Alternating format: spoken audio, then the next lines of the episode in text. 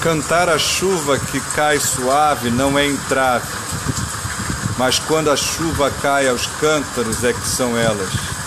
Uma coisa é ouvir chuvisco bater na janela, outra é ter água pelas canelas.